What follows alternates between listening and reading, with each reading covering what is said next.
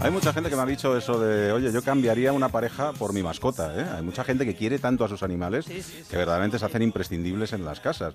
Y cuando entra una, una mascota, cuando entra un animal de compañía en una casa, la verdad es que también trae felicidad. Trae muchas cosas de trabajo, porque obviamente los animales traen mucha responsabilidad, pero sí que es cierto que a muchas personas mayores, por ejemplo, se les iluminan los ojos cuando ven aparecer una mascota que viene a hacerles compañía. Y a niños también, sí, ¿eh? sí, sí, Y además, bueno, pues estamos, se está demostrando de que además, bueno, pues eh, físicamente y médicamente, pues la verdad es que acompañan mucho y que, y que sanan mucho. Vamos a hablar de un servicio de intervención canina que ha puesto en marcha la Comunidad de Madrid y vamos a charlar con Pablo Gómez Tavira, que es director general de Servicios Sociales e Integración Social de la Comunidad de Madrid. Pablo, ¿qué tal? Muy buenas tardes. Buenas tardes, Alberto. Bueno, he estado viendo ya algunas imágenes de algunos de los perros llegando a alguna residencia de ancianos y como decíamos, la cara, los ojos que ponen los ancianos, la felicidad que se les ve, yo creo que, bueno, es impagable, ¿no? Pues sí, la verdad es que este programa ha tenido una acogida extraordinaria entre niños y mayores, ¿no? Y personas que están en residencias, en hospitales, en, colegios, sí. Ha tenido mucho éxito el lanzamiento de este programa. ¿Cómo se ocurre esta iniciativa, Pablo? ¿Cómo pasa por la cabeza y cómo se pone en marcha? Porque me imagino que, bueno, luego se necesita de consenso para llevar todas estas cosas adelante, ¿no? Pues sí, de coordinación. La verdad es que eh, ha sido resultado de un trabajo de varios meses en el que hemos... Eh, programado, en los que hemos programado pues eh, un servicio de intervención canina mediante el cual pues eh, se pretende conciliar dos cuestiones. La primera, la mejora de los servicios públicos con, con nuevas metodologías de intervención y por otra parte la protección de los de los animales. ¿no? En la Comunidad de Madrid se aprobó la, la ley de sacrificio cero animal o la posibilidad de los perros eh, que puedan viajar en, en metro. ¿no? Y es verdad que, en Madrid es una comunidad amante de los animales y de los perros, ¿no? Y de, bueno, pues... de hecho, fíjate, esta mañana se estaban ahí manifestando los circos, porque también Madrid va a ser también una, una ciudad sin animales en los circos, ¿no? O sea, que bueno. Sí, eh, yo creo que, que una sociedad eh, progresa en la medida un indicador de progreso es el respeto a los animales, ¿no? Por supuesto, el, la defensa de los derechos humanos, pero el respeto a los animales es un indicador de, de progreso muy importante. Pablo, sin duda alguna es una iniciativa maravillosa y con ella se va a ver que los perros no son solamente animales de compañía, sino que sirven para mucho más, ¿no? Pues sí, se dice que el, perro es el, mejor amigo del hombre, ¿no? Y bueno, pues eh, se puede aprovechar y yo creo que en eso se centra el programa de una manera prioritaria. Se puede eh, aprovechar las capacidades de los perros para, para eh, terapias con personas y para eh, actividades de carácter educativo. pues la terapia con, perros es algo que exige especialización, por eso tenemos perros adiestrados para, para este oficio que consiste pues en, acompañar a mayores en residencias o, también eh, en colegios pues eh, se, va a ofrecer un apoyo a niños con, con, trastornos de, atención, por ejemplo. Y, bueno, pues eh, una cosa es el perro de terapia que exige una alta especialización, pero también estamos fomentando actividades con presencia de perros, actividades de carácter educativo que lo que intentan es inculcar los valores del respeto a la naturaleza, el respeto a los animales, especialmente en los colegios. Pablo, creo que, me imagino, ¿eh? que no todos los perros sirven, ¿no? ¿Hay algunas razas en concreto que sirven mejor para ciertas, eh, bueno, para enseñar o para acompañar? Pues yo lo que he visto se están utilizando mucho los perros labrador. ¿eh?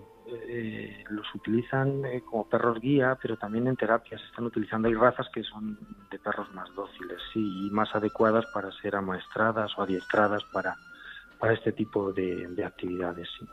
Eh, primero una fase piloto que se va a desarrollar este año, pues donde los perros van a llegar a residencias de mayores, algunos colegios, como nos decías, y vamos a ir viendo también cómo va evolucionando ¿no? Esta, este servicio ¿no? y, viendo por dónde va. ¿no? Sí, tenemos una primera fase de implantación durante tres meses y luego una de, desarrollo hasta un año. Y lo que vamos a hacer en cada una de estas fases es evaluación de las actividades hemos realizado un convenio con, con, la Universidad Rey Juan Carlos y con el Colegio de Veterinarios para dar todas las garantías a este programa, a este servicio, con un protocolo de, salud y prevención de zoonosis de los perros eh, que se aplicará durante el servicio de intervención canina. También tenemos otro protocolo de bienestar animal para garantizar las necesidades de cada perro y el buen comportamiento personal del centro hacia el animal, ¿no? Y bueno, pues hemos introducido una serie de garantías porque porque esto es una cosa seria, o sea, hay personas que pueden tener también eh, miedo a,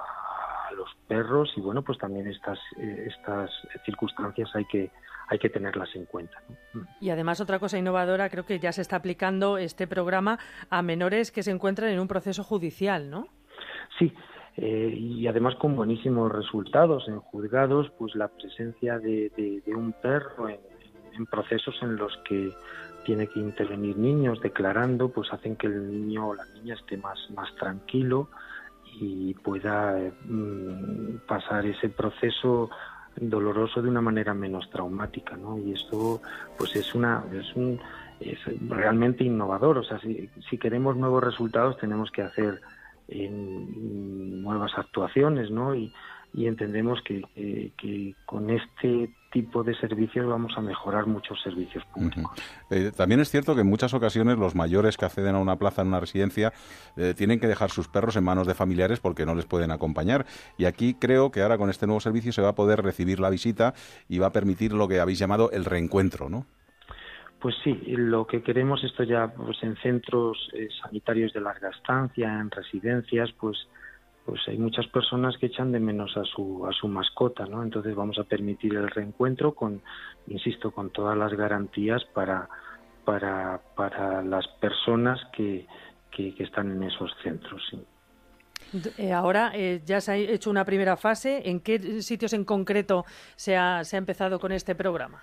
Pues hemos empezado en, hospitales, en el Gregorio Marañón, en la Fundación Reina Sofía de Enfermos de Alzheimer, en el, Hospital de la Paz, luego también en, residencias de mayores, la de González Bueno, Nuestra Señora del Carmen, Vista Alegre, y luego en colegios en tres municipios, en cuatro colegios en municipios de Valdemoro, Majadahonda y Móstoles.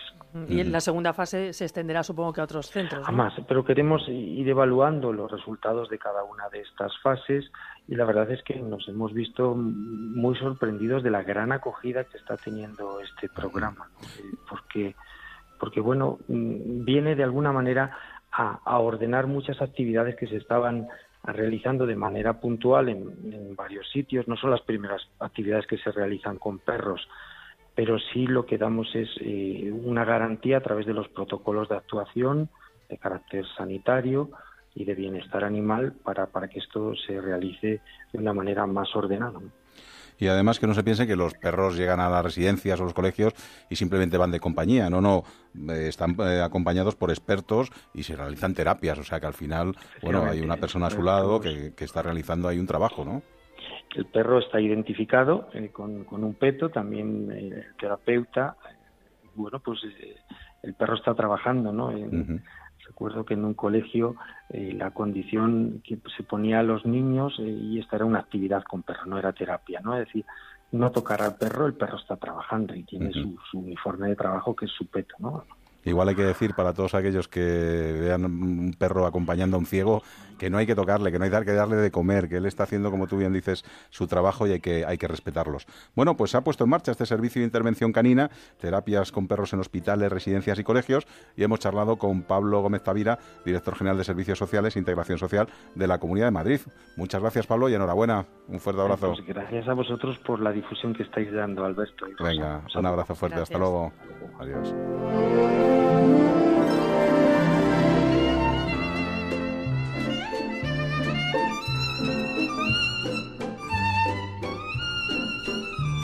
Seguimos aquí en la onda. Alberto